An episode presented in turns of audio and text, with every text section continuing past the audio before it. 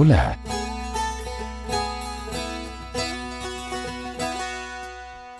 Bienvenidos una vez más a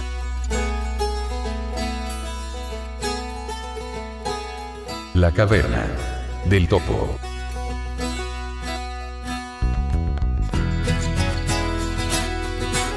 Bienvenidos a la 25 edición de su podcast favorito, La Caverna del Topo. Hoy Vladimir y Rodrigo nos acompañarán en la sección, Noticias breves informándonos sobre actualidad, tecnología, deporte y mucho más. Finalmente Vladimir en su biblioteca subterránea nos hablará sobre las novelas en español del autor, John Scalzi.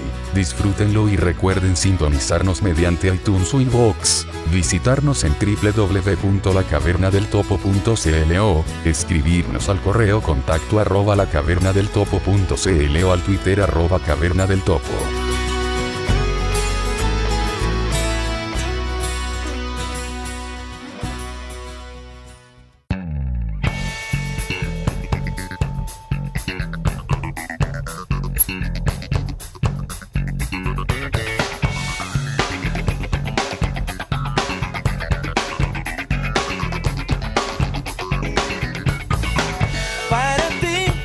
Hola amigos, bienvenidos al episodio 25 de su podcast favorito, La Caverna del Topo, grabado en esta ocasión desde la ciudad de San Fernando, en la sexta región de Chile, desde donde les habla su seguro servidor Rodrigo Leutner, arroba BluffKing en Twitter y en las listas de temática Tiflo.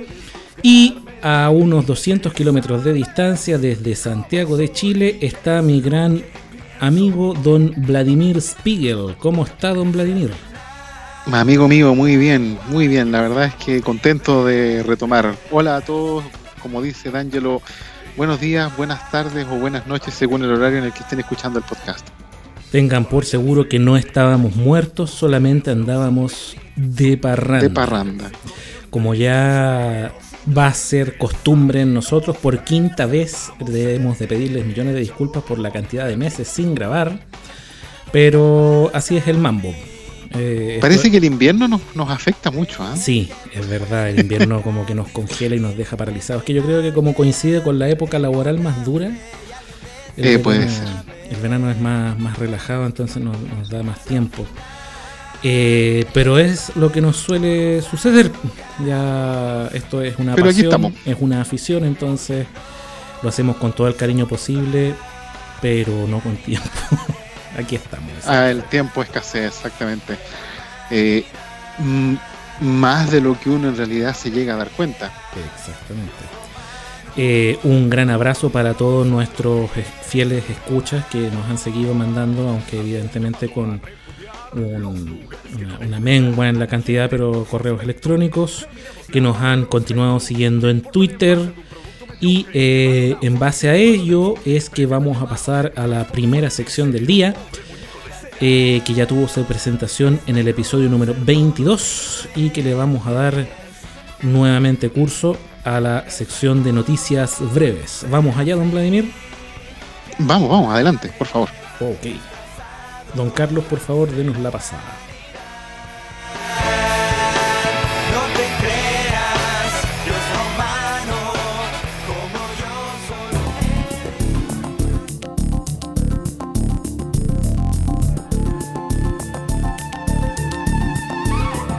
Noticias breves. Muchas gracias, don Carlos, que esta voz sintética en off es ya nuestro quinto elemento. Eh, ¿Como diría Bruce Willis? Sí, exactamente. Estoy pensando que nos podemos meter en problemas de derechos de autor. nuestro quinto participante eh, dentro de este podcast. Y recordemos, las noticias breves son un reflejo de lo que aparece en nuestra línea de tiempo de Twitter. Recuerda que puedes eh, seguirnos también como arroba caverna del topo en esta red social y enterarte al momento, en tiempo real, de noticias de actualidad relacionadas con el mundo de la discapacidad en general a nivel mundial. Para que se hagan una idea de lo que aparece en nuestro Twitter, a continuación daremos lectura a algunas noticias breves. Vamos, don Vladimir, aquí viene la primera.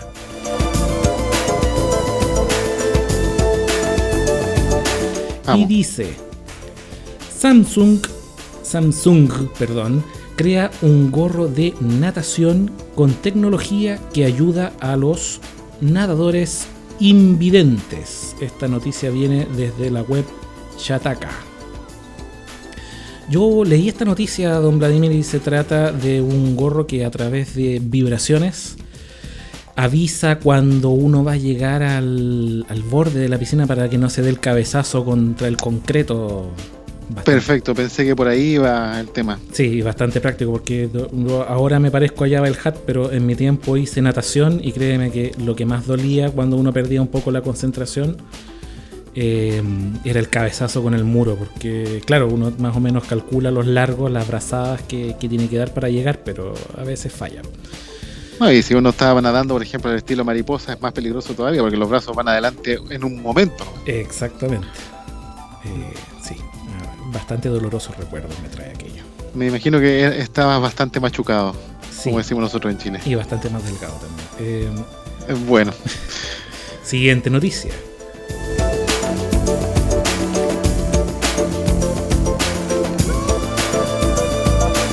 Pornhub presentó videos descriptivos en su material para personas con problemas a la visión. Esta noticia también la trae el portal de noticias español Chataka. ¿Qué le parece, don Vladimir?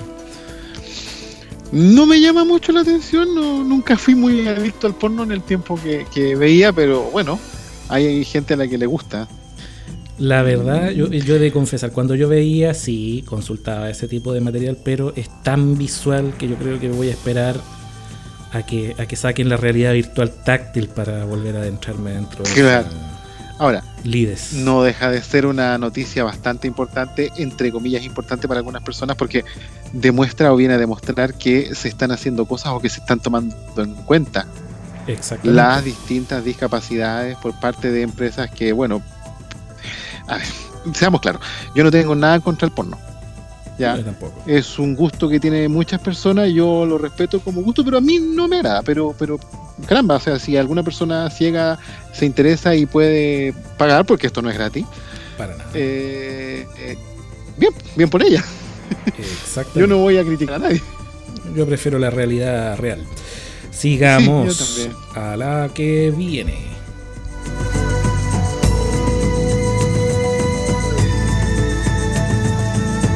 Dot. El primer smartwatch con pantalla táctil. Y esta noticia nos la trae rincondelatecnología.com. Una Smart- página bastante interesante. ¿eh? Sí, es verdad. Yo no la he visitado mucho, pero eh, me lo plan- planteo meterla en mi, en mi feed de lectura de noticias. Sigamos.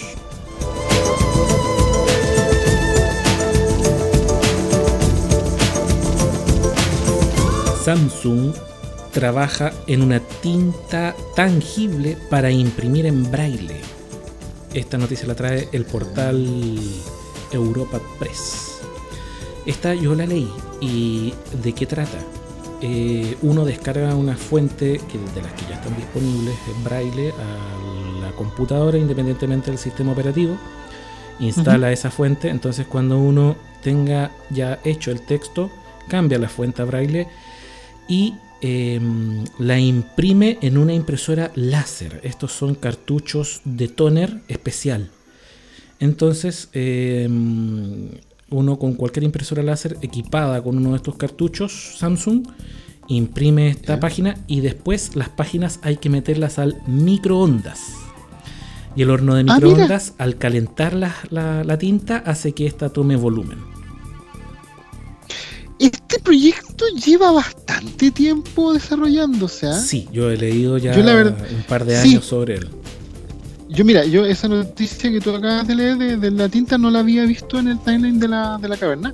Pero la verdad es que cuando me hablaste del microondas, la recordé. Que esto tengo que haberlo escuchado hace por lo menos unos 5 años. Si aquí lo interesante es que mm, al principio eran prototipos, y me- era una universidad la que lo llevaba y ahora lo tomó Samsung. Entonces Ah, es más probable eso, que claro. con el respaldo de una gran empresa vea la luz, porque la verdad sería una alternativa bastante práctica Sí, y mucho eco- más económica. Económica. Sí. Sí, además que no está el taca, taca, taca, taca, taca, taca, taca de las impresoras braille, que es una cosa. Es verdad. Eh, Bueno, tú y yo hemos trabajado con impresoras braille. Parece que estamos haciendo cabritas o palomitas de maíz. Sí, o Sigamos. taladrando el suelo. Eh, sí, también. La que sigue.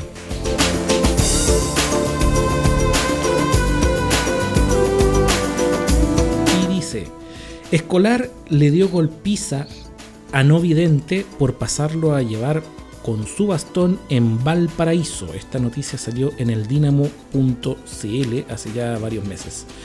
Eh, La verdad es que a mí no me sorprende eh, el nivel de hostilidad y de, de- de- de agresividad que está viviendo la, la cultura de nuestro país actualmente y sobre todo en la juventud, el hecho de, de por un lado no discriminar a nadie, pero por el otro lado eh, igualar a un nivel ya de, matonaje, de agresión, de violencia, que es bastante triste, la verdad.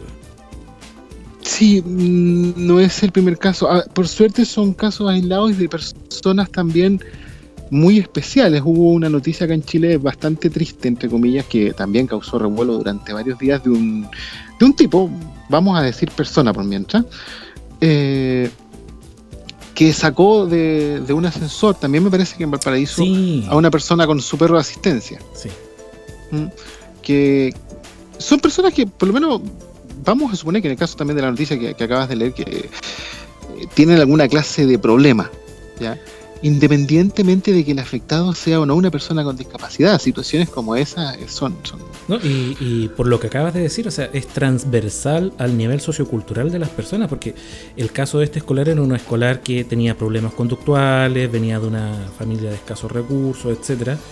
Pero en el caso que comentas de la asesora del hogar que estaba sacando a pasear un, precisamente un perro guía, eh, eh, el- la persona que la agredió era una- un, un- un residente del edificio, con era un dentista, pero ya del jet set de Valparaíso. O sea, sí pero también tenía y tiene problemas psicológicos hasta donde yo leí vi en las noticias exactamente. O sea, no son por suerte, no son cuestiones eh, generalizadas. Nos llama la atención porque los afectados eventualmente son personas con algún grado de discapacidad. bueno, pero eh, ¿Mm? Pero no, no, no. Es, es triste, es triste comprobar el estado en el que estamos es en este momento.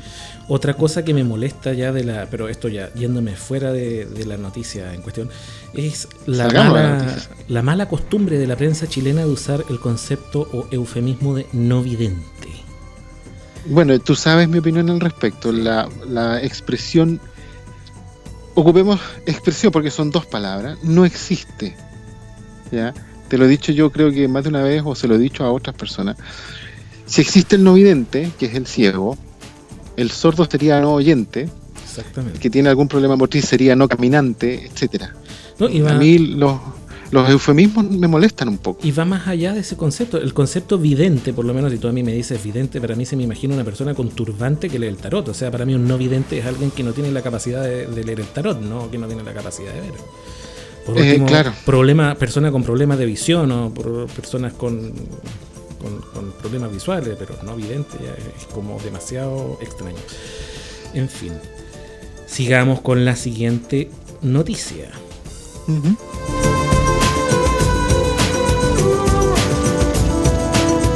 Un ciego que puede leer Orcam. Las gafas que contienen una cámara y auriculares en su montura. Esto apareció en el portal de noticias Chataca.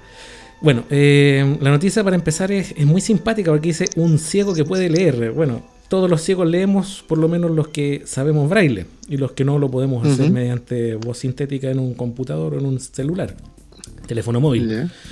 Pero eh, al leer esta noticia nos percatamos que es un sistema llamado Orcam que consta de unos lentes, de unas gafas, ¿ya? que tienen una cámara y unos audífonos. Que obviamente este dispositivo, este gadget, se sincroniza con el sempiternito smartphone. ¿Y qué es lo que pasa? Cuando la persona con, con ceguera o con problemas visuales toma una hoja de papel y la mira, porque esa es la gracia, que eh, la cámara está puesta de forma tal en la montura de los lentes que eh, el acto natural de observar la página ya la deja en el, en el punto preciso para que el sistema la enfoque. La cámara Ya, hace el. OCR, captura la imagen, el teléfono hace el OCR y a través de unos parlantes que, o sea, parlantes, eh, de un sistema bastante sofisticado que está en las patillas de, las gafas de los lentes, eh, que es un sistema de audífonos pero óseo. No, me acuerdo el nombre científico que tiene ese sistema, pero no es de los audífonos que van al interior del pabellón auditivo, sino que son los que te transmiten el sonido a través de los huesos directamente. Ya. Eh, te eh, informa de lo que dice la página en tiempo real. O sea, tú la miras y, la lees. Ya, perfecto. Bien simpático, la verdad. Ojalá que algún día se haga comercial. Y, no sea demasiado costoso. No, eso, eso darlo por descontado. Siguiente. Apple y Microsoft destacan el papel de la accesibilidad en sus productos. Esto apareció en Genbeta. Esta noticia hacía referencia a eh, mm, un debate que estaban teniendo Microsoft y, Apple, más o menos por las fechas de la keynote de Apple, eh, precisamente por lo mismo, porque la accesibilidad cada vez está siendo un plus dentro de los productos tecnológicos de las grandes compañías. Eh, productos tales como VoiceOver, como Narrator en Windows, como Zoom en Mac o la lupa, el magnificador en, Windows, están siendo cada vez más relevantes y están siendo usados como em, gancho comercial para atraer más público, lo que a mí me parece una cosa muy beneficiosa para nosotros como usuarios de esta tecnología, que nos visibilicen. Eh, valga, valga recordar que eh, VoiceOver para Mac salió básicamente porque Mac quería ganarse una licitación del gobierno de Estados Unidos para colocar computadores en, en eh, instituciones públicas. La famosa norma 508, si mal no recuerdo. Exactamente. Entonces, eh, si bien es cierto, suena muy bonito, hay que tener presente también que no es un gesto altruista. No, es una cosa en absoluto. Pero mm. mientras la tema altruista, yo creo que el único gesto altruista que yo realmente identifico como tal es eh, NVDA. Sí, es verdad. NVDA de, Windows y Orca de Linux, que son dos sistemas. Y Orca de Linux, serían los únicos que yo identifico. Orca se agradece. ¿ah? pero se agradece, la verdad. Se, agradece, se agradece que, exista la, intención de, mejorar la accesibilidad. O sea, si Microsoft y Apple, que son las gigantes, si Samsung, por ejemplo, como escuchamos la otra vez en un podcast, yo por lo menos escuché un podcast de, un Smart TV de Samsung que tiene un lector de pantalla, eh, se agradece, aunque sea solamente para vender más. Exactamente. Bueno, yo con Samsung tengo igual sentimientos encontrados. Y aquí, en uno de los tantos, tantos, tantos juicios que ha habido entre Apple y Samsung, en una ocasión había una patente que iba a, si es que llegaba a ganar Samsung, iba a poner en problemas la accesibilidad directamente a VoiceOver dentro del sistema iOS. Y Samsung, al momento de ser interpelado por los usuarios, eh, en el sentido de que dejara de lado esa demanda por una cosa humanitaria, dijo, no, negocio es un negocio y aquí caiga quien caiga. Por eso te digo, te insisto, no es un gesto altruista. Se agradece que el, afán comercial nos esté incluyendo, si al final es eso. Por mucho que intenten ganar plata con nosotros, se agradece que por lo menos estén pensando en que nosotros podemos ser eventuales consumidores de su tecnología. Exactamente. Y que lo estén haciendo bien, que también es otra cosa. Y que lo estén haciendo bien. Además, eh, vamos a descartar Windows Phone porque esa fue, era un asco siempre para los teléfonos celulares y creo que renunció Microsoft a hacer Windows Phone. Pero Bueno, tal vez saquen algún Surface Phone, pero bueno. Ahí lo vamos a ver. Continuamos.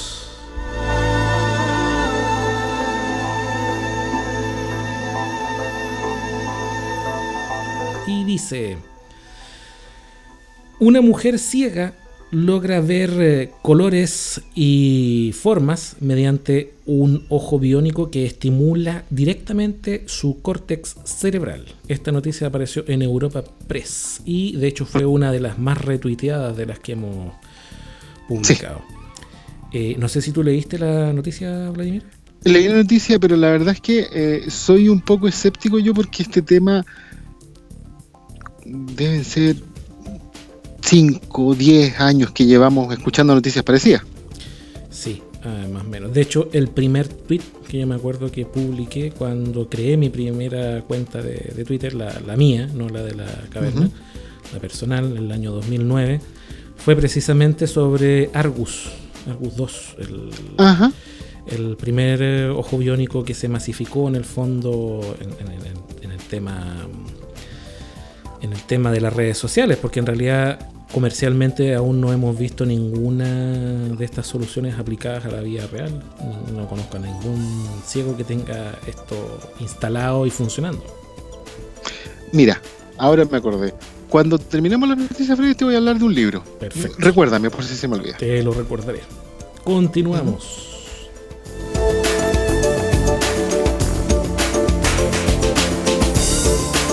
Apple mejora la accesibilidad para los aparatos de audición en iOS 10. Esto apareció en el portal de noticias español Apple Esfera. Esto, por lo que yo entendí de lo que leí en la noticia, em, es que las características de accesibilidad en el apartado audición disponibles en los dispositivos iOS estaban contemplando perdón, la compatibilidad con accesorios para las personas con problemas eh, de audición, para las personas sordas. Em, en el sentido de, que, no se acoplen, de que, de que puedan potenciar los usos de estos aparatos, de que, de que el ecosistema Apple eh, iOS en el fondo sea como un complemento a estos aparatos en lugar de, un impedimento. Exactamente, sí que era una de las críticas que llevaba bastante tiempo en el aire. Ya que había eh, los, audífonos para personas sordas. Eh, y al hablar de audífono no me refiero a los auriculares del teléfono, sino que el audífono ortopédico. Sí. Se acoplaban, no podían ocupar los dos al mismo tiempo. Exactamente. Y creo que ese tema por fin alguien, eh, valga la, asociación, escuchó y se modificó o por lo menos se, se mejoró un poco. No, y es bastante molesto. De hecho, yo eh, cuando iba a la Universidad Católica, cuando estaba estudiando licenciatura en Historia, tenía un profesor que tenía un problema en la garganta, le habían hecho esta operación a la, a la tráquea, que la reemplazan por... Una laringectomía. Exactamente. Sí, cáncer a la garganta. Que la reemplazan por un artefacto electrónico y cuando yo estaba grabando su clase, mi grabadora con su aparato acoplaban. Se acoplaban. Entonces él no se podía acercar a más de dos metros de mí, porque si no era un chirrido, era infernal. Me imagino eso en los oídos de alguien con problemas ya de per se de audición y Exactamente. debe ser muy desagradable por decirlo de una forma amable. Así que muy bien por las personas sordas. Me alegro que hayan adelantos en, áreas para todos. Continuamos.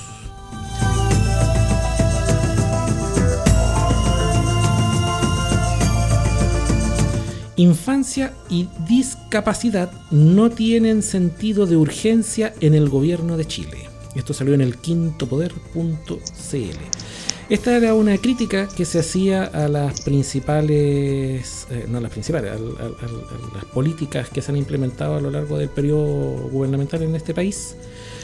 Y principalmente nacieron a raíz de eh, los hechos que acontecieron en el Sename, de, todos los problemas que han salido del Servicio Nacional de Menores que han salido al aire, y hacía un análisis de cuáles eran los puntos sociales que habían tenido menor relevancia Em, en los últimos tres años. Y la discapacidad y la infancia fueron los galardonados con tan triste premio. Premio.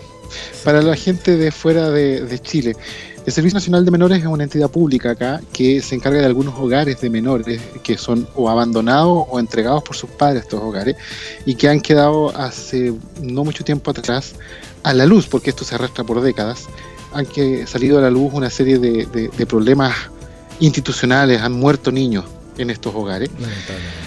Y resulta que lo que está diciendo esa noticia es que la infancia no es, y la discapacidad no es una urgencia para las políticas públicas de nuestro país.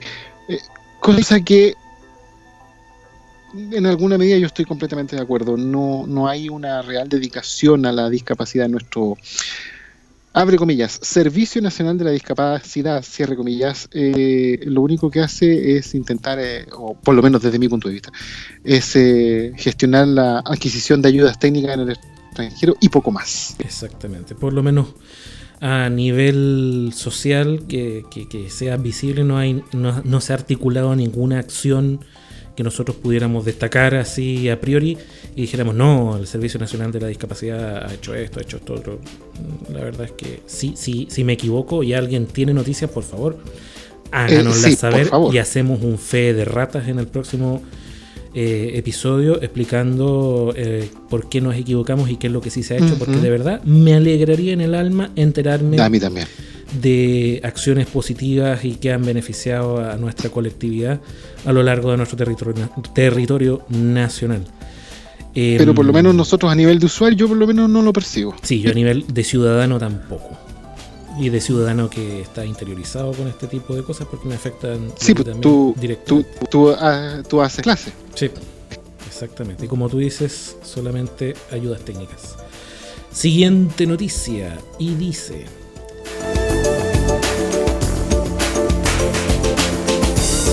El corta y pega, o sea, el copy and paste genético, ha logrado restaurar la visión en ratones ciegos. Esta noticia apareció en hipertextual.com, portal de noticias español también, de tecnología. Em, por lo que leí, lo que hicieron fue eh, tomar el código genético de células sanas, células madres sanas, e insertarlo en células eh, ya crecidas, ya formadas, de la retina de ratones ciegos y lograron eh, con este copia-pega de, genes restaurar de un 100% de fotorreceptores dañados aproximadamente un 40%. Lo, cual es muy significativo. Tal vez esta sea una terapia más viable que los ojos biónicos. Pronto lo sabremos. Esperemos que pronto lo sepamos.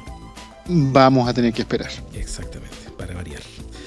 Siguiente noticia, vamos a ver si hay más.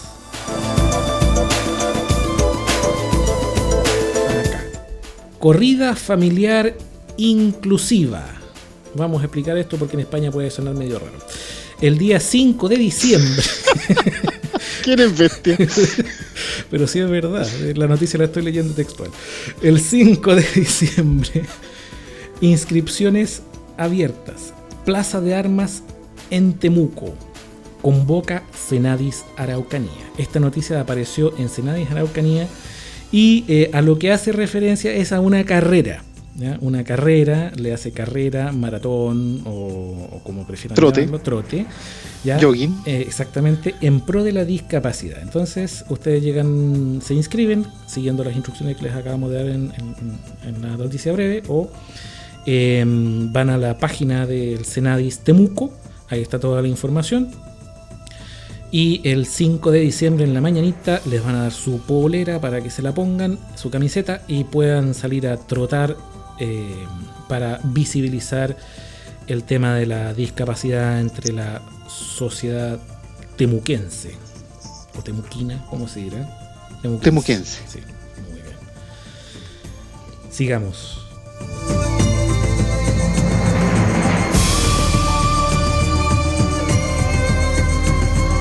deporte adaptado y paralímpico en Chile cuenta con nueva ley. Esta noticia apareció en el portal de noticias chileno elmostrador.cl.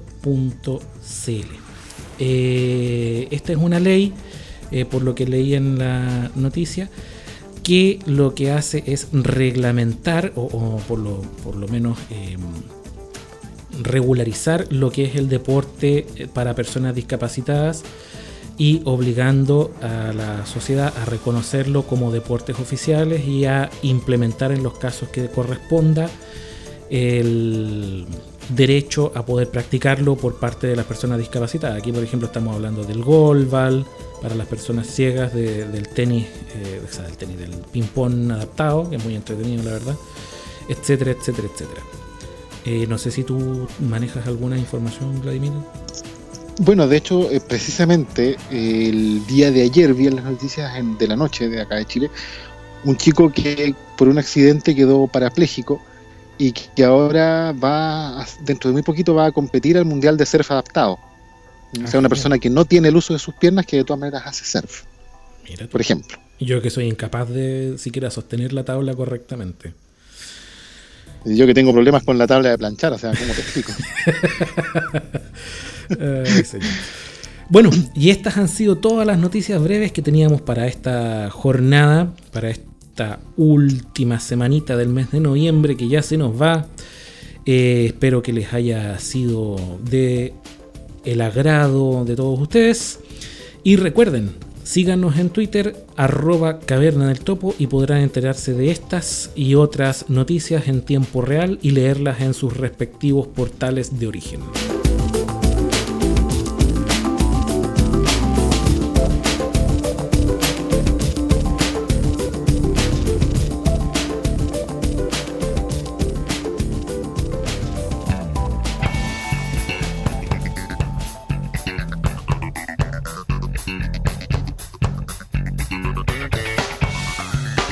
Bueno, don Vladimir, estas eran las noticias breves. No sé si alguna le llamó más la atención que otra.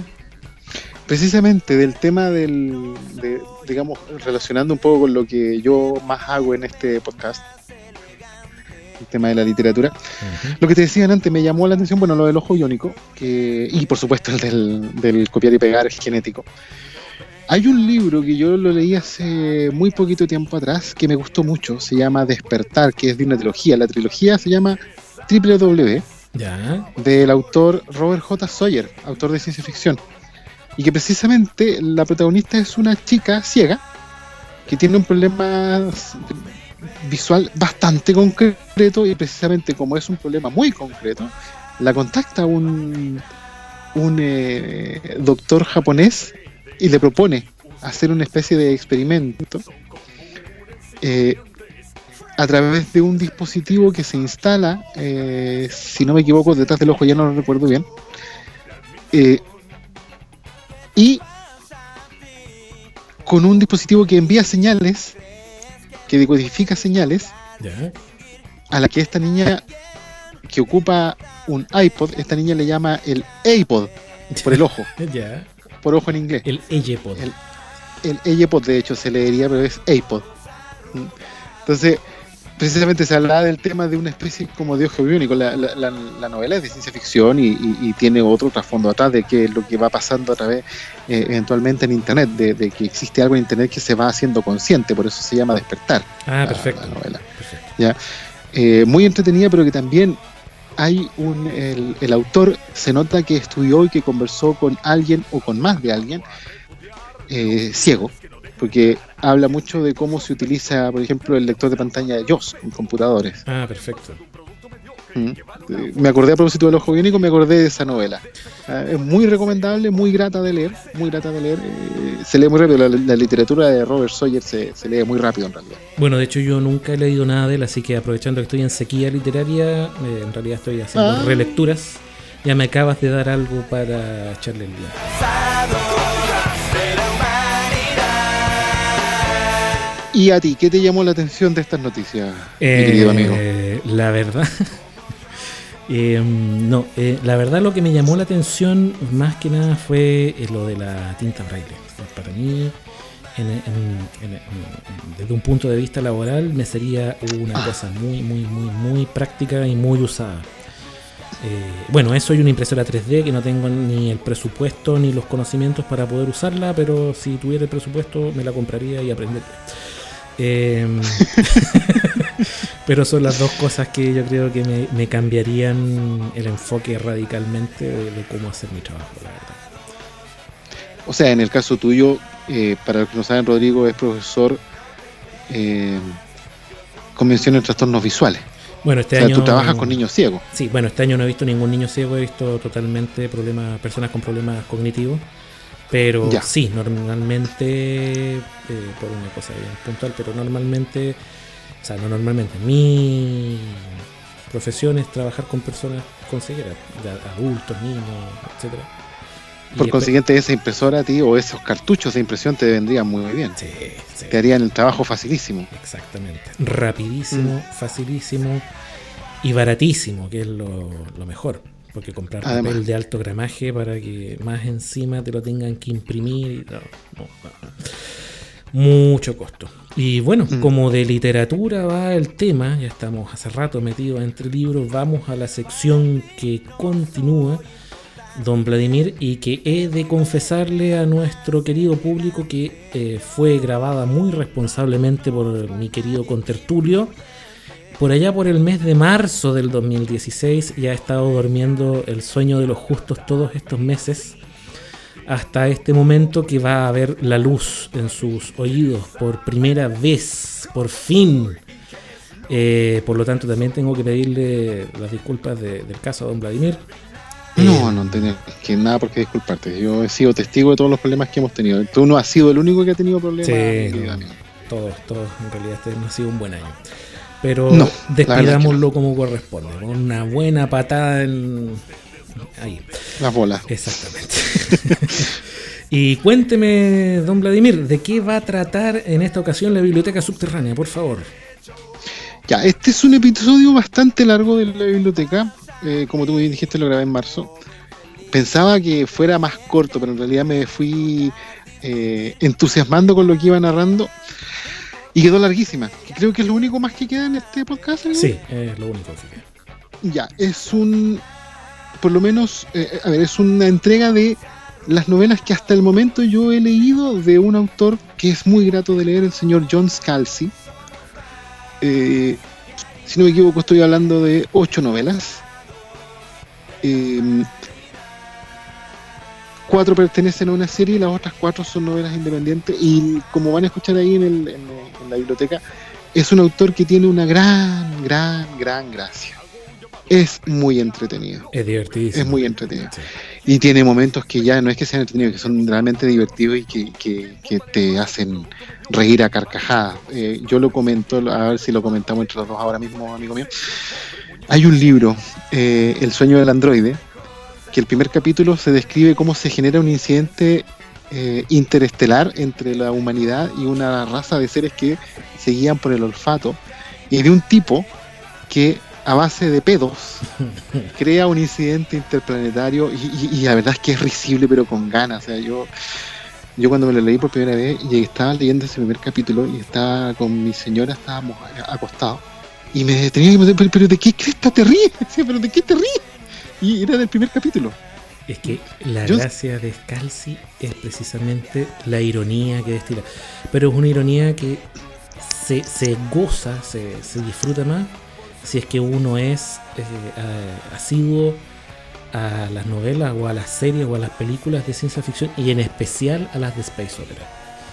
Porque Eh, sí, el tipo, eh, eh, si bien eh, es un enfoque bastante serio dentro del humor que tiene su narrativa, es un bastante serio en el, en el sentido de que lo, lo aborda con bastante seriedad y, y, eh, plantea temas bastante interesantes y, y los sabe llevar y les sabe dar un buen puerto. Pero la ironía que destila haciendo mofa de todas las series y todas las novelas de ficción, o sea, si uno más o menos tiene los puntos de referencia para entender de lo que está hablando, es como un plus extra para, para gozarlo más aún, si, si se puede.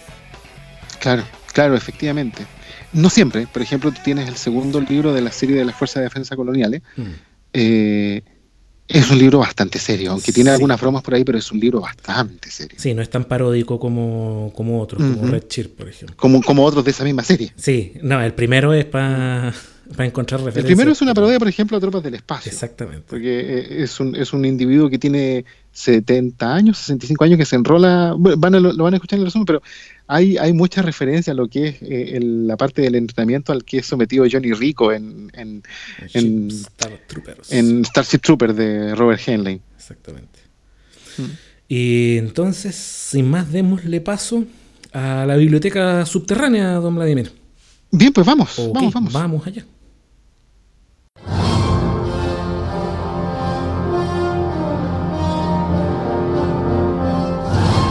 Caverna del Topo presenta.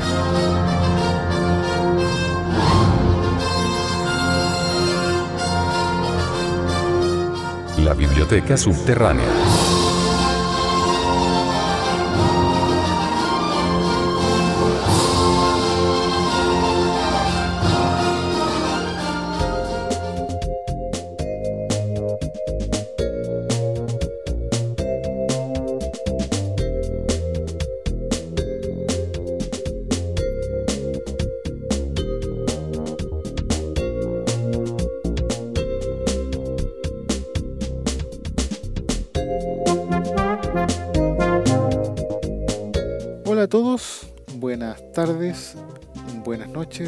Buenas madrugadas o buenos días según la hora que estén escuchando este podcast. Bienvenidos a otra sesión de la Biblioteca Subterránea.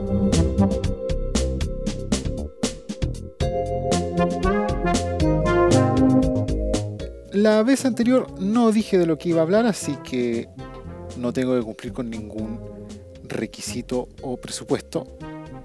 Pero creo que lo que les traigo les va a gustar a los que les gusta la ciencia ficción y a los que les gusta pasar un rato agradable leyendo algún libro.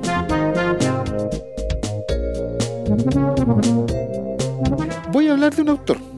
Voy a hablar de sus novelas, pero principalmente de un autor, el señor John Scalzi. Supongo que se pronuncia así. Vamos a suponer que se pronuncia así. John Scalzi.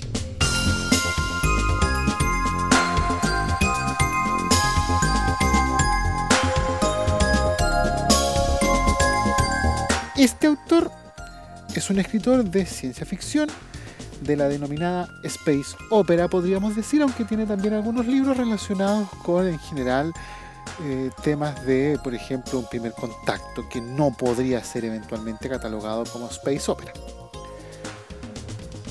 John Scalzi es un autor relativamente poco conocido, por lo menos en los círculos, vamos a decirlo así, literarios de Chile, pero que tiene bastante reconocimiento a nivel internacional, en Estados Unidos desde luego. Pero además, él tiene como gracia que participó en el grupo de guionistas como asesor de guiones para la serie Stargate Universe, la tercera serie vinculada al universo de Stargate. Eh, por si es que no lo saben, Stargate es una idea que surge de una película del mismo nombre, Stargate, conocida como Puerta a las Estrellas. Película protagonizada por el señor Kurt Russell y que em, fue tan exitosa que la verdad es que la película es bastante buena. La novela Stargate también es bastante buena. Fue tan exitosa que eh, salió una serie de televisión y esta serie de televisión nuevamente fue tan exitosa, finalmente duró 10 temporadas, sacó una segunda serie, Stargate Atlantis, y una tercera serie, que esta ya no fue tan exitosa, duró solamente dos temporadas, que se llama Stargate Universe. Esta serie, en el elenco, perdón, en la producción de esta serie participó como asesor el señor John Scalzi.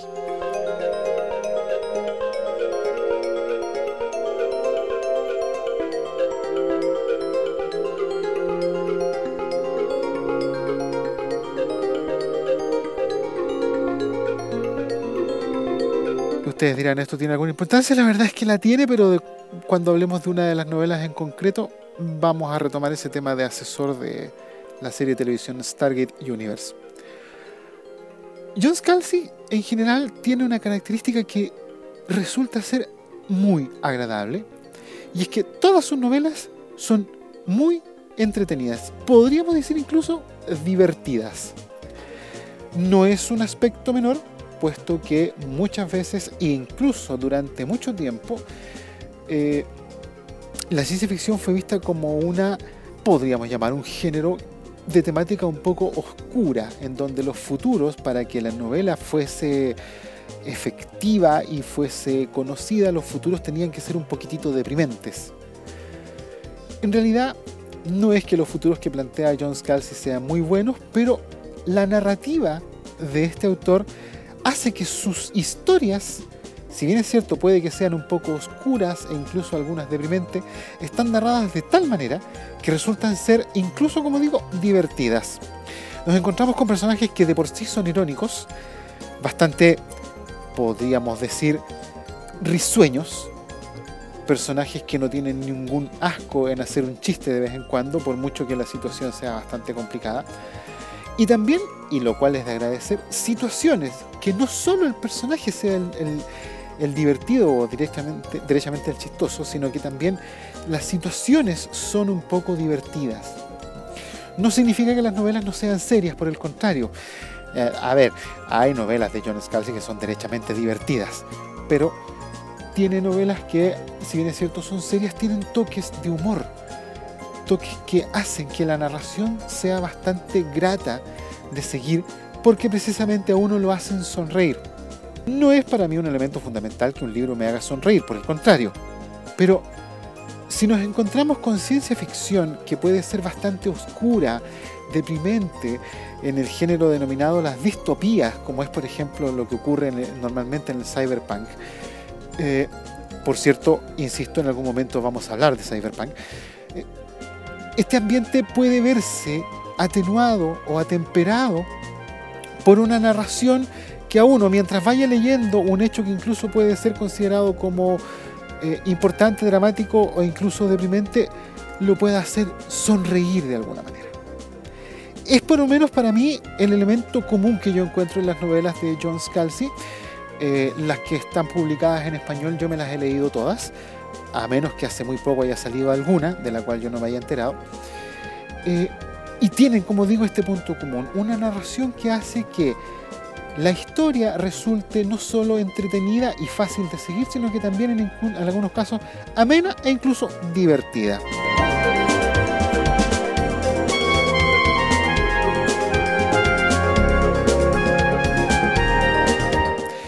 Yo le conozco a John Scalzi ocho novelas, cuatro de las cuales corresponden a una serie o una saga.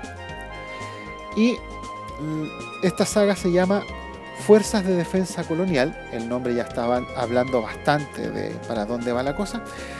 Y la Fuerza de Defensa Colonial está compuesta por cuatro novelas, como dije, que se titulan La Vieja Guardia, Las Brigadas Fantasma, La Colonia Perdida y La Historia de Zoe, en ese orden. Hay que leerlas en ese orden.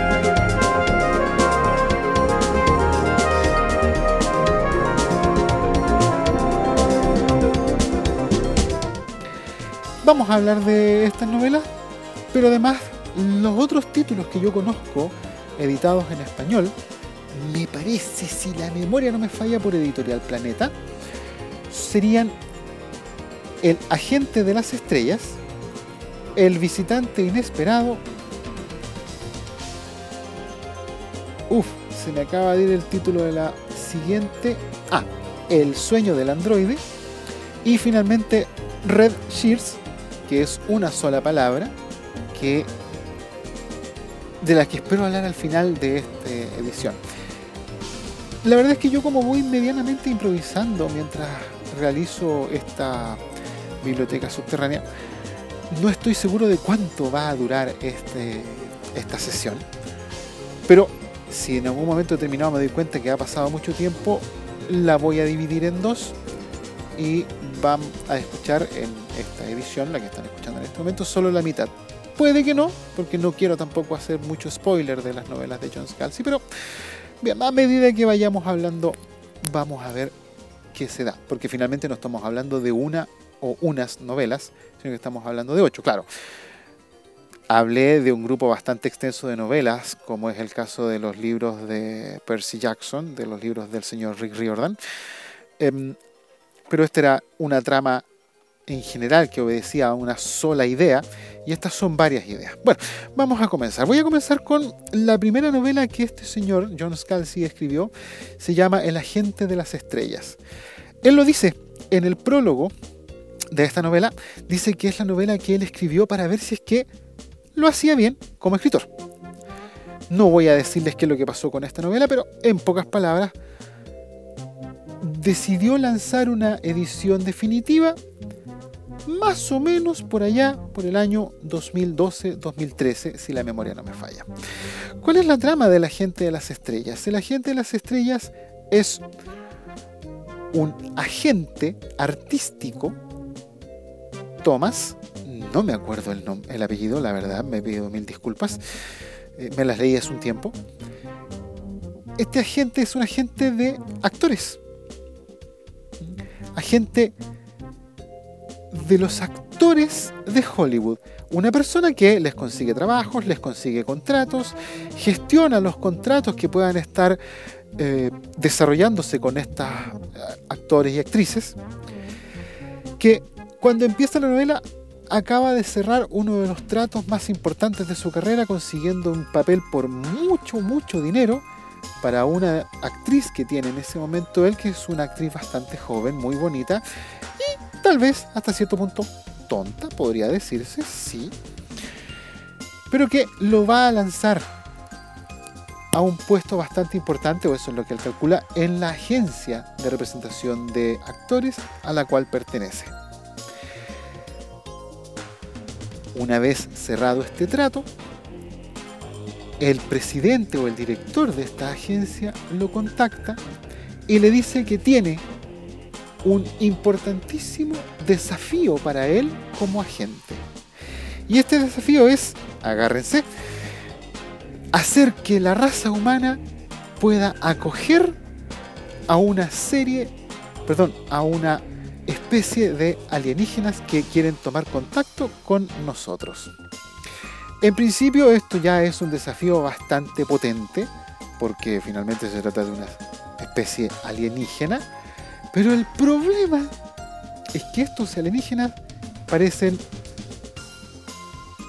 eh, dicho en términos simples, un montón de moco maloliente. Son seres viscosos, que no tienen una forma propiamente tal definida, pero que para peor tienen un olor horrible. Entonces es un verdadero desafío al que se enfrenta este agente. Hay una explicación por la cual estos extraterrestres prefirieron acercarse a una agencia de actores, a una agencia de espectáculos, y no, por ejemplo, a los líderes mundiales. Eso bien explicado no se los voy a decir. Pero la verdad es que en el curso de la novela todo calza, todo cuadra, todo parece estar bien enraizado y terminamos con una trama realmente, en mi opinión, cuadradita hay metido una serie de personajes bastante especiales, uno de los cuales es precisamente el alienígena con el que el protagonista de nuestra historia toma contacto. Bastante divertido en algunos comentarios.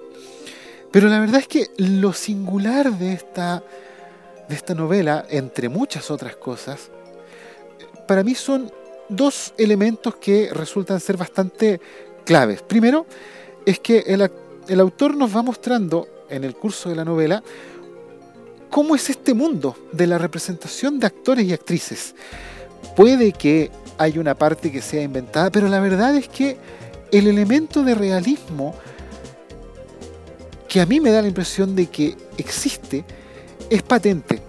No hizo un esfuerzo de inventiva solamente el autor. No, a mí me da la impresión, por lo menos desde mi punto de vista muy particular, que él hizo una investigación o de alguna manera también conoció este medio, puesto que queda claro que hay un conocimiento real de, por ejemplo, cómo se gestionan algunos contratos, por ejemplo, entre los actores y la producción de, por ejemplo, una serie de televisión.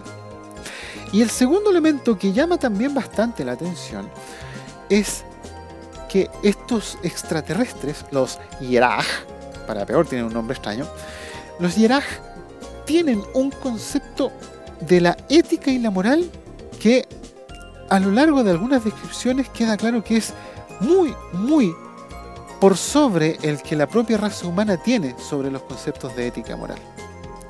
Yo recomiendo este libro, es bastante entretenido, no es a mi juicio la mejor obra de John Scalzi, pero la verdad es que entretiene y, como dije antes también, divierte mucho. Una muy buena novela, se lee bastante rápido, no es larga, eh, con, un, con una explicación de qué es lo que pasó con esta novela, que como dije está al principio de ella, en el prólogo, que es digna de leerse.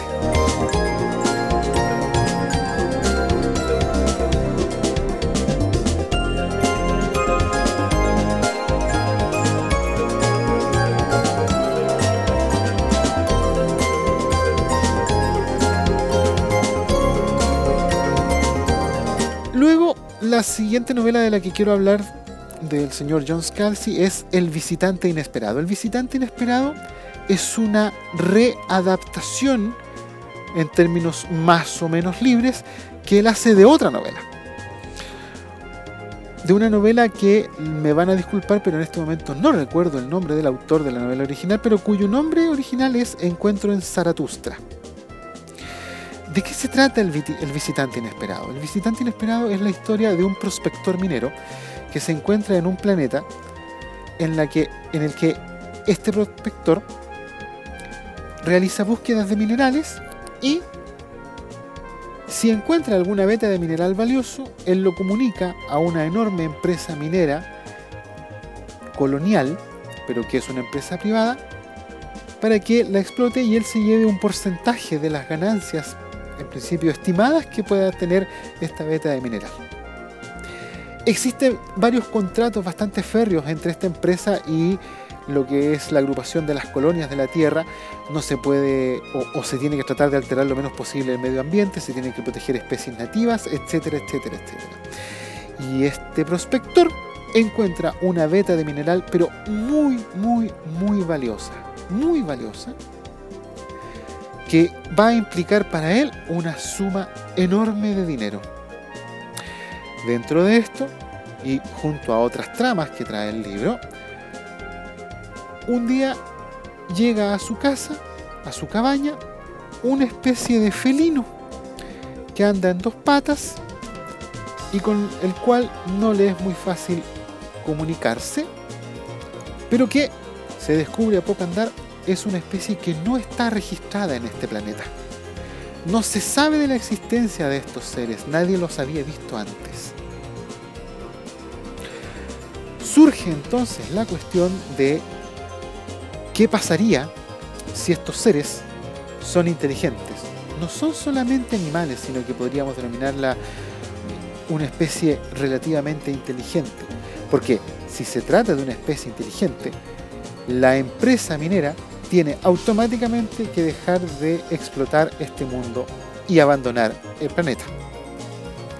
Esa es la trama que se presenta en términos muy generales en El visitante inesperado de John Scalzi. Lo dejo para que ustedes la lean, no les voy a contar nada más. Solo decir que la verdad es que la novela entretiene. El protagonista es uno de los personajes más irónicos que yo le he leído a John Scalzi. Es un tipo que no es que no tenga moral, pero la tiene bastante retorcida, que en principio da la impresión de que solamente se eh, interesa por su propio beneficio, que no tiene nada más en la cabeza que las ganancias que puede obtener de haber descubierto esta beta de mineral tan valiosa. Un tipo con bastante pocos escrúpulos, pero que desde luego va denotando que no es tan así en el curso del libro. Finalmente uno se encariña mucho con el protagonista. Y por supuesto él tiene como acompañante no solo a este visitante inesperado, sino que a su fiel amigo que es un perro, que uno puede decir, bueno, ¿y qué importa el perro? La verdad es que el perro es bastante importante en el curso de la novela. Un personaje más es el perro. Como dicen por ahí, a todo el mundo le cae bien tu perro, pero a nadie le cae bien tú que es lo que le dicen al protagonista en algún momento. Se las dejo para que la lean. La verdad, El visitante inesperado también es una novela bastante breve, como todas las de John Scalzi, que no son demasiado largas. Muy entretenida, muy divertida también en algunos puntos. Y también plantea temas importantes, como es por, por ejemplo la exclusión o la anulación de lo que podríamos denominar especies originarias tema que la literatura ha tocado en otros momentos, como es, por ejemplo, el tema de lo que ocurre con los eh, aborígenes del continente americano frente a la expansión británica, portuguesa o española. Toca en alguna medida esos temas, sin decirlo abiertamente, pero es una preocupación que, como dije, estaba muy presente en la novela, en la novela original que se llama, insisto, Encuentro en Zaratustra.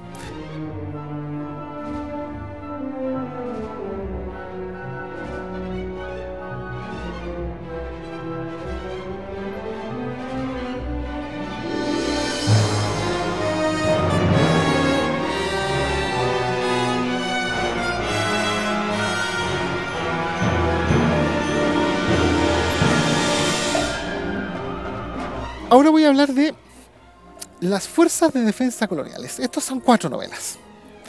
Cuatro novelas que, repito su orden de lectura, se llaman La vieja guardia,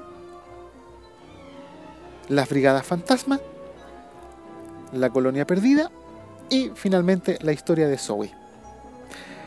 ¿Cuál es la idea detrás de esta serie de las fuerzas de defensa coloniales? Una idea bastante básica la humanidad se ha expandido por un espacio de la galaxia que, lamentablemente para la propia humanidad, está bastante ocupada. Los planetas dignos de ser colonizados, en su mayoría, por supuesto, no todos, si no, no existiría la trama, en su mayoría están ocupados por otras especies y las posibilidades de colonización son bastante escasas. Perdón, escasas. Pero además, además existen bastantes conflictos armados entre las distintas especies que pululan por la zona de la galaxia donde se encuentra la Tierra o la humanidad en general y además la humanidad tiene la mala costumbre de meterse en problemas con sus vecinos de la galaxia. Entonces existen las fuerzas de defensa colonial, que son tropas de élite, entrenadas en miles y miles de formas de matar a otras especies.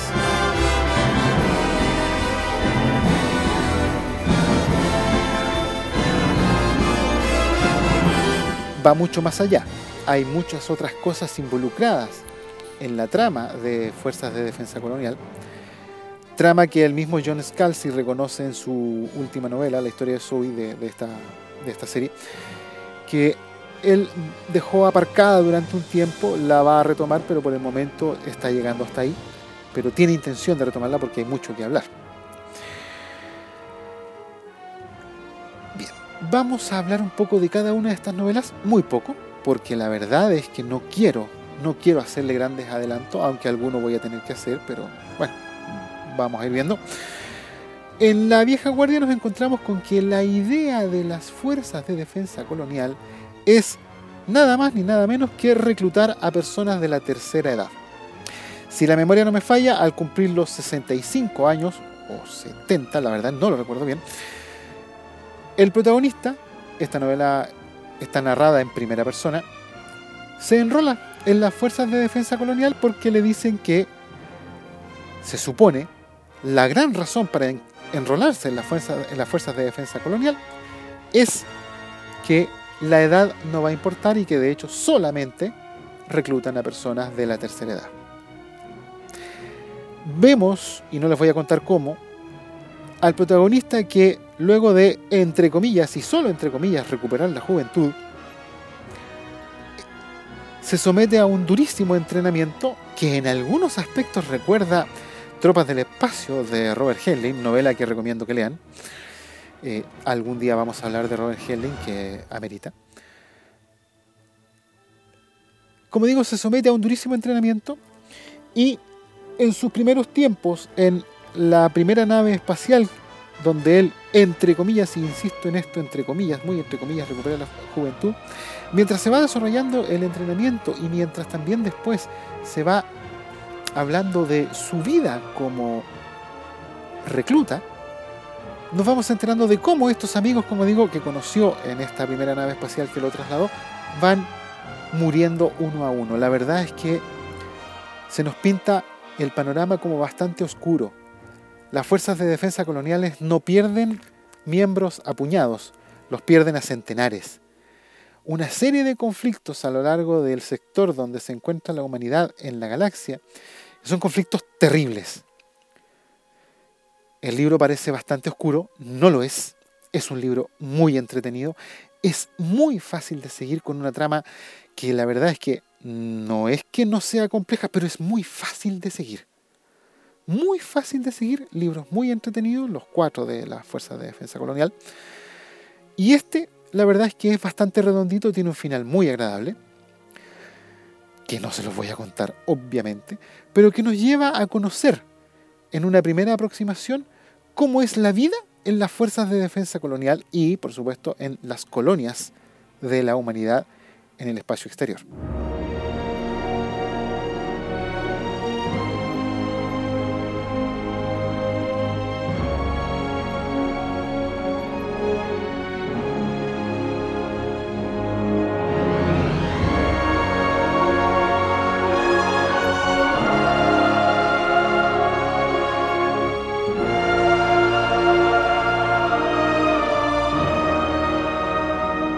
El segundo libro Las Brigadas Fantasma, nos toca varios temas que son bastante interesantes de leer, aunque algunos son un poco espeluznantes.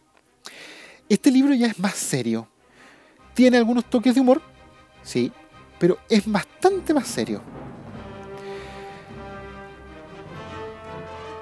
La Brigada Fantasma no es un nombre al azar que reciben algunas, algunos comandos de las Fuerzas de Defensa Colonial, sino que les dicen así porque los miembros de la Brigada Fantasma son cuerpos que, cuyo ADN ha sido tomado de personas muertas. Estos cuerpos son entrenados, se les implanta un microcomputador en la cabeza y son entrenados, pero para ser los mejores soldados de todas las fuerzas de defensa colonial, pero en realidad se trata de niños.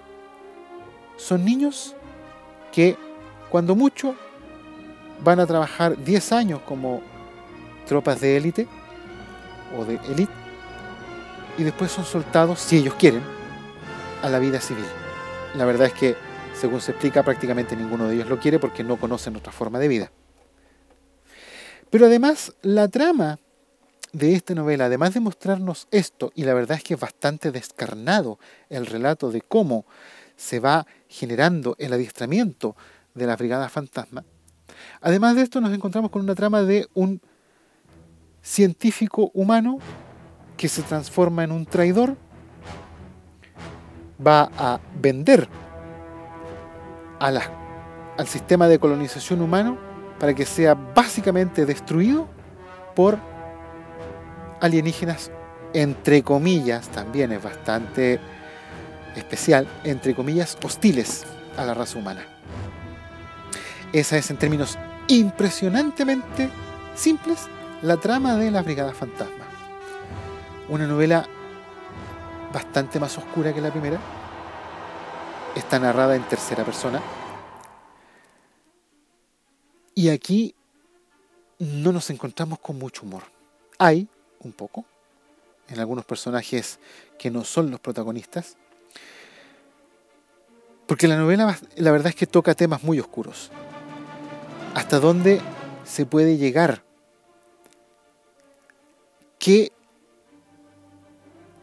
clase de atrocidades se pueden llegar a cometer para defender a la raza humana.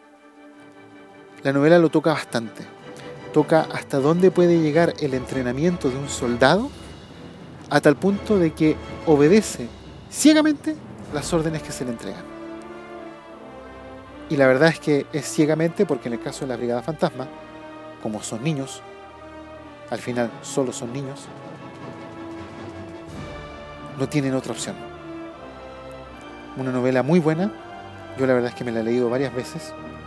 Muy buena, muy recomendable.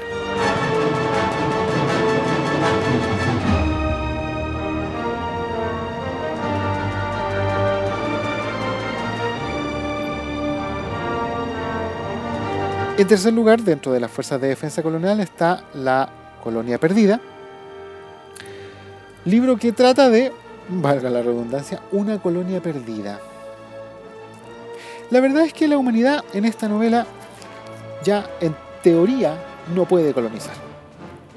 Existe algo llamado el cónclave que impide que se colonice sin permiso un planeta.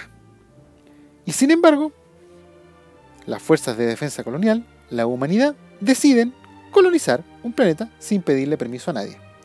Pero la mejor manera de colonizar un planeta sin pedirle permiso a nadie es ocultando ese planeta y por consiguiente también la colonia tiene que perderse. Pero esto no es más que un plan de las fuerzas de defensa colonial que es bastante enrevesado, que tampoco les voy a adelantar nada. Nuevamente nos encontramos con bastante humor, por decirlo de alguna manera, una novela muy entretenida, irónica en varios puntos con personajes que ya habíamos conocido de novelas anteriores, bastante grato, una, un relato muy grato, perdón, una novela muy ágil, muy entretenida, con puntos bastante tremendos de cómo se podría dar el caso de una colonización fraudulenta, por llamarlo de alguna manera, con colonizaciones escondidas, pero además de cómo tienen que vivir las personas cuando están metidas en un esfuerzo de colonización. Esto tampoco es desconocido para nosotros, y perdón por la referencia solamente en Chile, pero nosotros en Chile tenemos los denominados colonos que viven en el sur austral de nuestro país, en donde de pronto hay una familia cada 10 kilómetros. No es tan así como se ve en esta colonia, pero sí los esfuerzos que tienen que hacer los colonos para sobrevivir. Junto a todo esto hay involucrado todo un tema de space opera. Eh, todas las razas alienígenas de, la galaxia quieren destruir esta colonia. Muy entretenido, muy, muy, muy entretenido.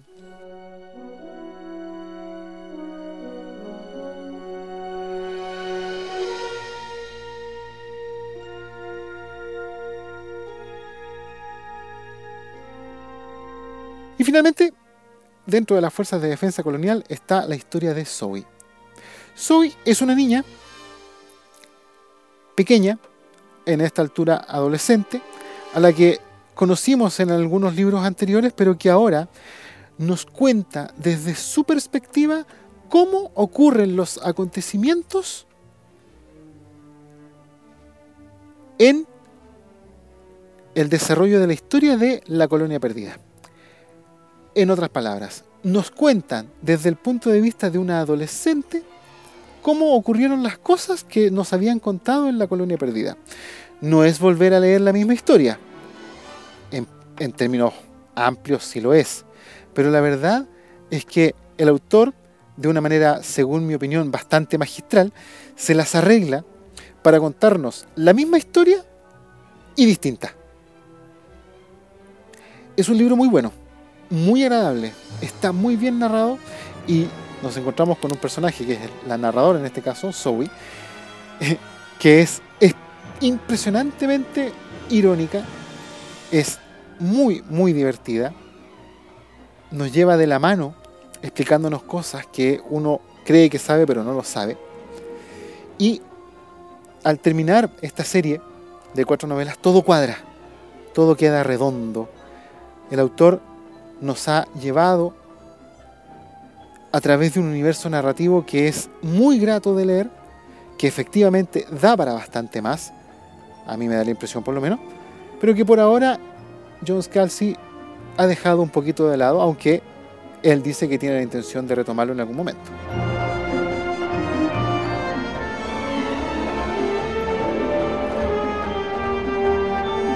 Me están quedando dos novelas de las que también creo que voy a alcanzar a hablar en este momento, en esta sesión de esta biblioteca subterránea.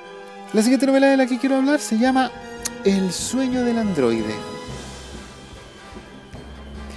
Para los que sepan de literatura, o incluso para los que no saben tanto, pero que algo han escuchado, existe una novela del señor Philip K. Dick llamada Sueñan los androides con ovejas eléctricas. Novela que fue tomada por el señor Riddle Scott y se transformó en la extraordinaria y fantástica película llamada Blade Runner. John Scalzi tituló su novela El sueño del androide porque el sueño del androide es un tipo de oveja por ahí se explica en el curso de la novela que recibe el nombre de Sueño del Androide, esta raza de ovejas se llama Sueño del Androide, como referencia literaria a una novela de la que nadie se acuerda. Esta novela, la verdad es que no se puede parar de leer. Yo me la había leído y me la volví a leer para hablarles de, de este autor y a ver, es muy difícil de hablar de esta novela porque pasan tantas cosas. Voy a tratar de explicarles en muy pocas palabras de qué se trata. Se produce un, un incidente interestelar entre la humanidad y una raza de seres extraterrestres, los Nidu. Extraterrestres que se acerca la ceremonia de coronación de un nuevo podríamos llamar presidente, dirigente, monarca. Y producto de este incidente, los NIDU prácticamente fuerzan a, la, a las Naciones Unidas Terrestres, o la NUT, para que los ayude a encontrar una oveja que tiene que estar presente en la ceremonia de coronación, de asunción de mando del líder Nidu. Una oveja que, curiosamente, tiene un color azul eléctrico en su pelaje y que se cría y se cría bastante en la tierra, pero oh sorpresa, todas las ovejas sueño del androide o que pueden tener genes del sueño del androide se han ido muriendo. El protagonista tiene que hacer esfuerzos por desesperados, el señor Harry Crick tiene que hacer esfuerzos desesperados por encontrar una oveja. Harry Crick tiene un trabajo bastante peculiar. Es el encargado de entregar malas noticias a los extraterrestres que están residiendo en la Tierra. Cuando nosotros conocemos a Harry Crick, por ejemplo, le está entregando una mala noticia que a un extraterrestre donde le dicen que el visado de su pareja no fue autorizado,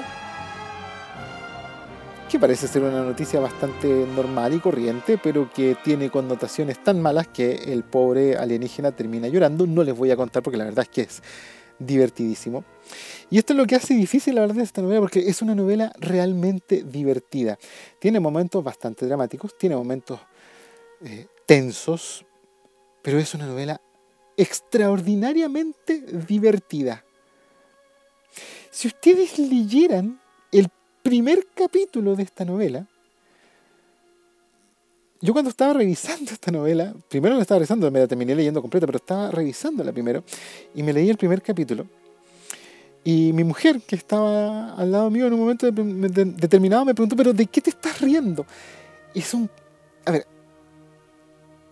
un individuo genera este incidente interestelar simple y sencillamente a base de pedos. No les voy a explicar nada más, pero es impresionante. Yo no paré de reírme.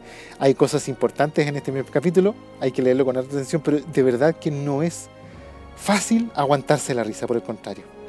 Pero eso no es todo, la novela continúa y continúa con, con cuestiones sumamente divertidas. Por ejemplo, detrás de los esfuerzos de Harry Crick por encontrar la oveja sueño del androide, hay unos mercenarios bastante mm, especiales, podríamos decir. Están los propios Nidu, hay una facción Nidu que no quiere que se realice la ceremonia. Están también detrás de ellos la, eh, y no es broma, la iglesia del Cordero Evolucionado, que es la única iglesia que sabe que su profeta es un mentiroso, que es un timador, porque finalmente todo el mundo sabe que el profeta de la iglesia del Cordero Evolucionado se inventó todo lo que dicen sus profecías porque estaba tratando de embaucar a una mujer que eh, le iba pasando dinero poco a poco. Eh, es, una, es una novela muy, muy especial.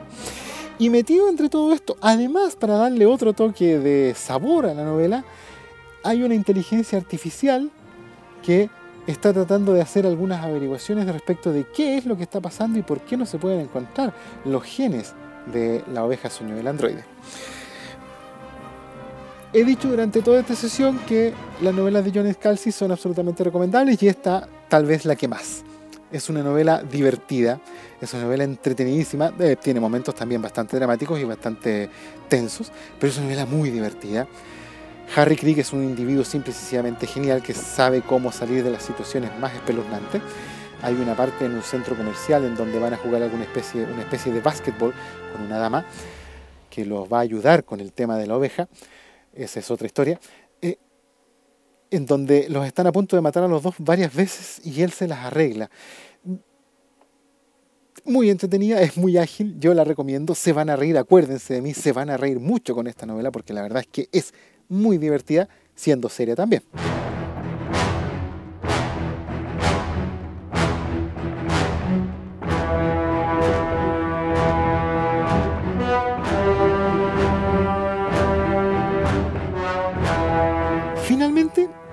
Voy a hablarles de una novela que a mí me encantó. Tal vez la más recomendable de John Scalzi sea El sueño del androide, Pero esta a mí me encantó. Se llama Red Cheers, que se puede traducir, es una sola palabra, no son dos, pero se puede traducir como camisas rojas. La editorial en español le mantuvo el nombre, porque es una contracción, palabra en, inglés que es una sola palabra, que denota un elemento, camisas rojas, como si fuera una sola palabra.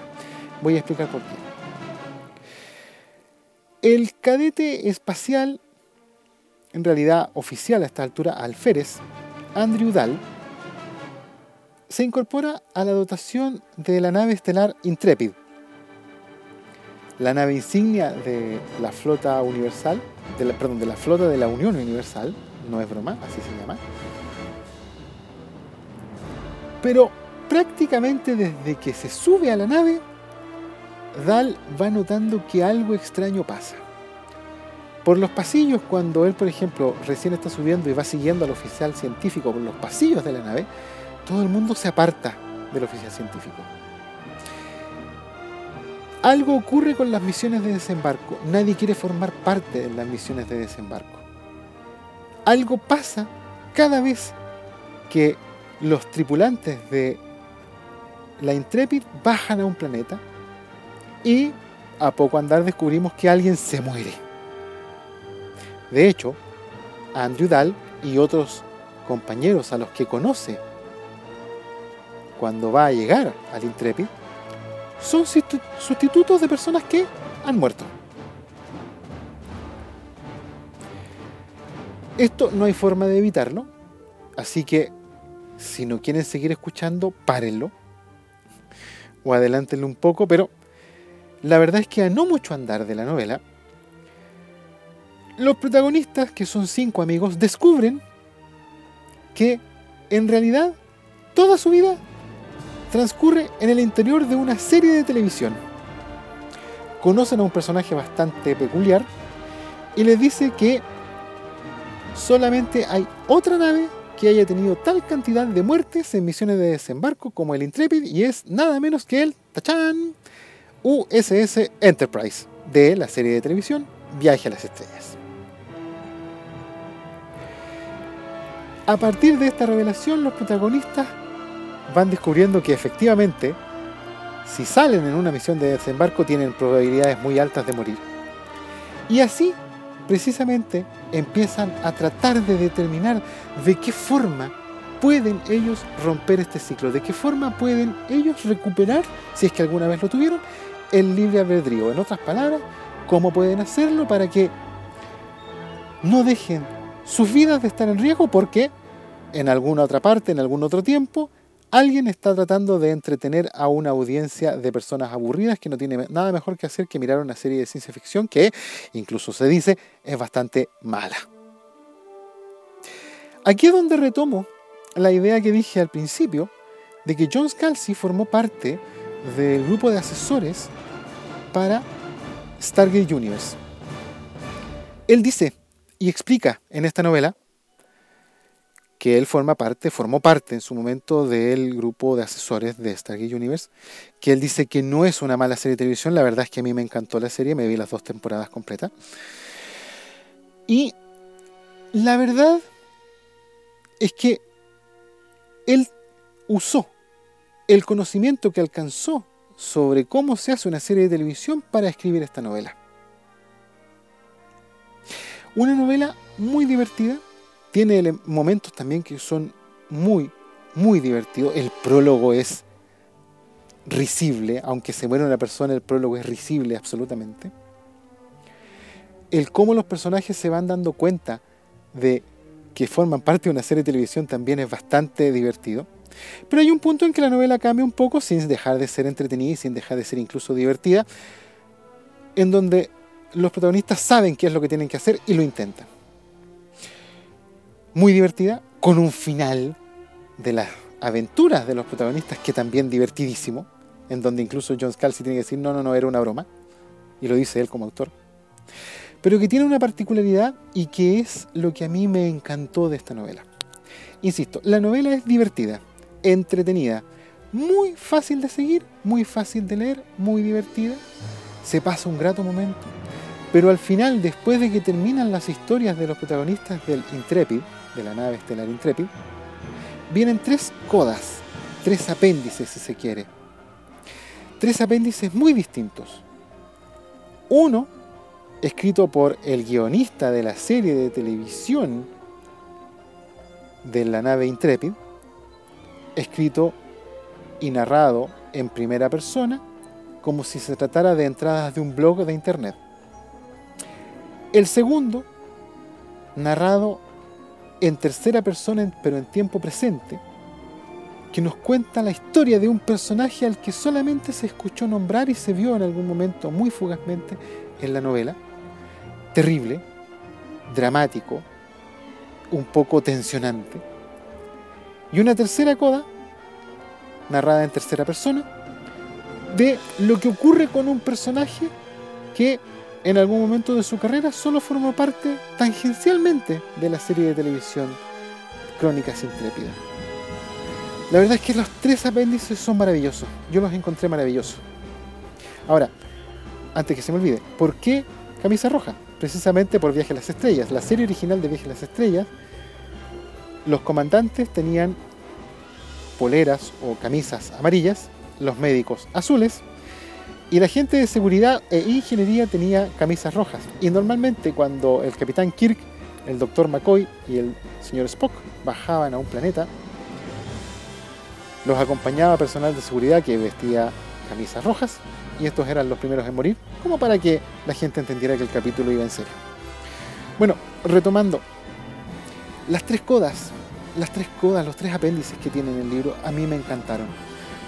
Son de una, de una de un contenido narrativo realmente enorme. Yo no podía dejar de leer esta novela, me la, releí hace poco, cuando estaba preparando lo que iba a decir en esta edición de la Biblioteca Subterránea. Las tres cosas son hermosas desde su peculiar perspectiva, pero la tercera, la última, es realmente maravillosa. Realmente maravillosa. Yo recomiendo especialmente esta novela. La que creo que es más recomendable es Sueño del Androide, de verdad. Pero esta la recomiendo especialmente. Red Sears es una novela muy, muy completa porque gracias a estas tres codas, a estos tres apéndices que vienen al final, uno se encuentra con absolutamente de todo, en donde el autor nos muestra que a pesar de ser un autor que es muy entretenido y que incluso cómico, nos puede contar historias de una potencia humana realmente enorme.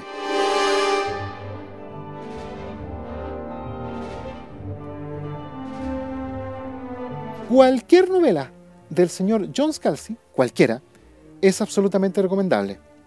Todas son entretenidas, todas son relativamente breves, no son enormes mamotretos, sino que son relativamente breves y están condensadas. La acción transcurre de manera bastante rápida y de manera que es muy fácil de seguir. Cualquier novela de John Scalzi es recomendable la Fuerza de Defensa Colonial, que son cuatro novelas, también es algo muy recomendable, también se lee de manera muy rápida, por lo menos para mí lo fue. Así que háganme caso, disfruten de las novelas del señor John Scalzi.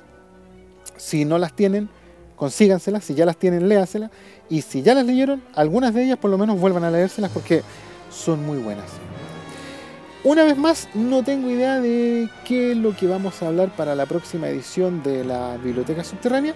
Puede que hablemos de Cyberpunk o puede que en una de esas con Blasking hagamos un proyecto del cual los dos queremos hacer algo en conjunto. No estoy seguro todavía, pero ya veremos qué es lo que sale para la próxima edición. De verdad, no lo tengo claro. Puede que también incluso hable de alguna novelita de fantasía, vamos, a lo mejor, a lo mejor no sé, de verdad que no lo sé, pero puede que abandonemos un poco la ciencia ficción y hablemos de fantasía. Es posible, es una de las posibilidades que ahora mismo estoy empezando a manejar.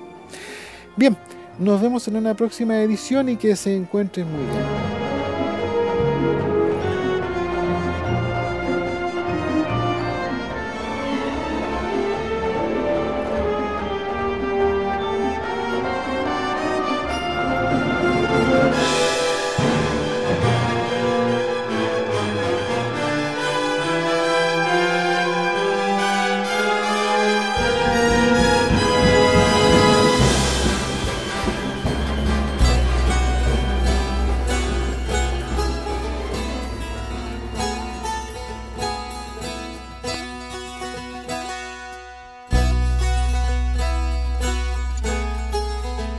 Bueno, esta ha sido la 25 edición de su podcast favorito, La Caverna del Topo. Hemos tenido noticias breves, hemos tenido una amena charla, hemos hablado de algo de literatura y además hemos tenido la sección de la biblioteca subterránea con el magistral Vladimir Spiegel, que para variar nos ha trasladado a un universo literario bastante enriquecedor para nuestra eh, experiencia lúdica, nuestro entretenimiento personal con, este gran autor eh, John Scalzi que nos has traído.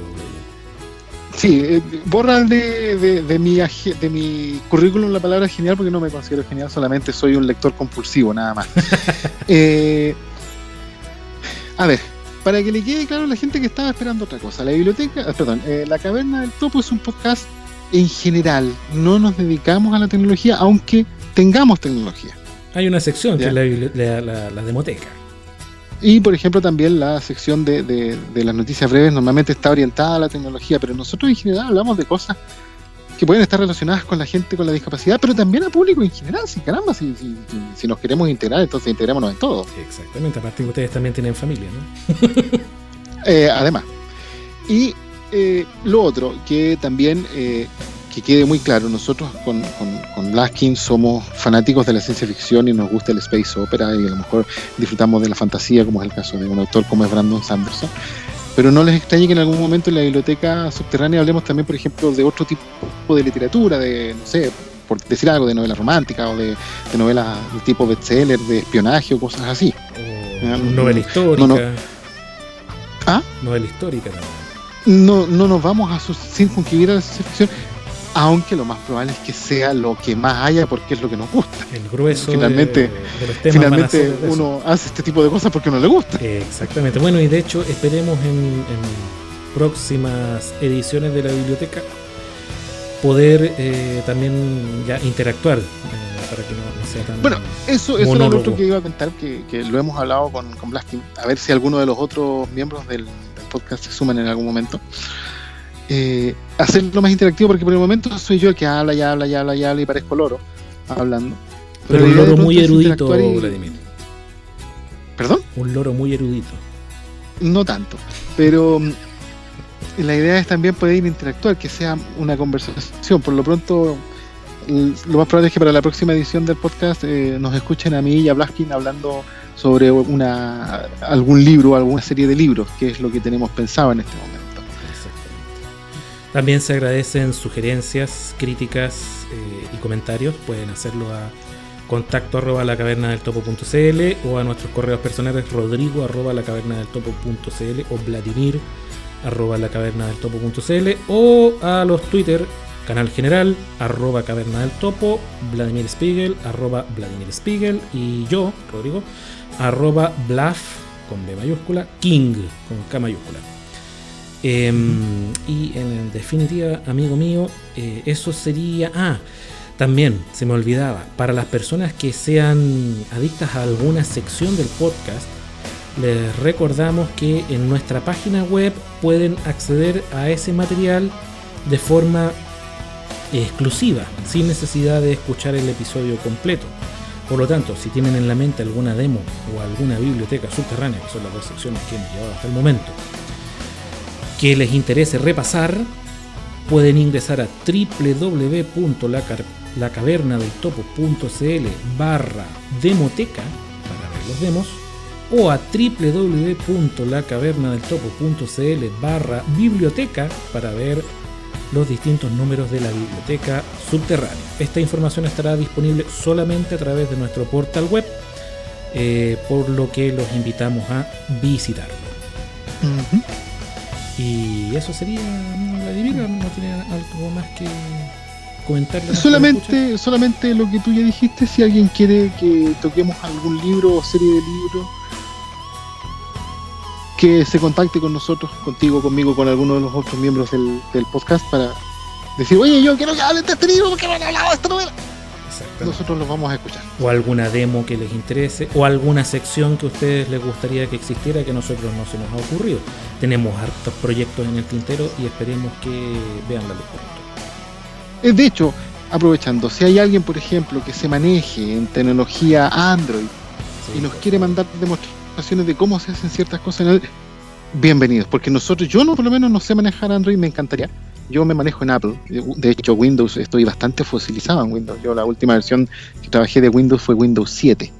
No, de hecho yo también. La última versión que trabajé fue Windows 7, que de hecho tengo unas demos ahí del 2012 que están con Windows 7 y de ahí mm, ha muerto Windows que veo a Windows, no, no lo usé más. Y... Entonces, si alguien quiere, por ejemplo, mandarnos algún archivo de, de audio donde diga, mira, en Android las cosas se hacen así, así, así, y si quiere hacer alguna sección permanente, bienvenido sea.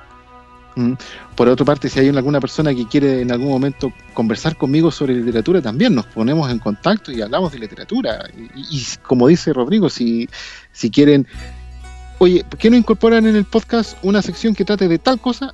Nosotros, como mínimo, los vamos a escuchar. Exactamente. Y lo vamos a investigar con la seriedad que ustedes se merecen.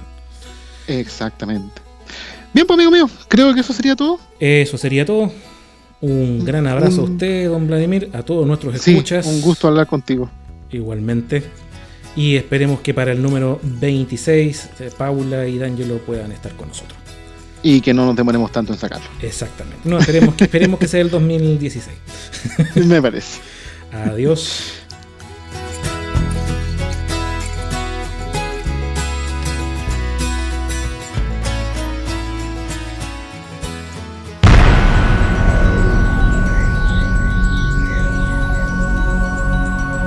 Visítanos en www.lacavernadeltopo.cl. Contáctate con nosotros al correo electrónico contacto arroba lacavernadeltopo.cl o al Twitter arroba caverna del topo. Búscanos en iTunes o en con el nombre podcast La Caverna del Topo y recuerda que puedes escuchar todos nuestros episodios pinchando el enlace podcast La Caverna del Topo que se encuentra en nuestra página web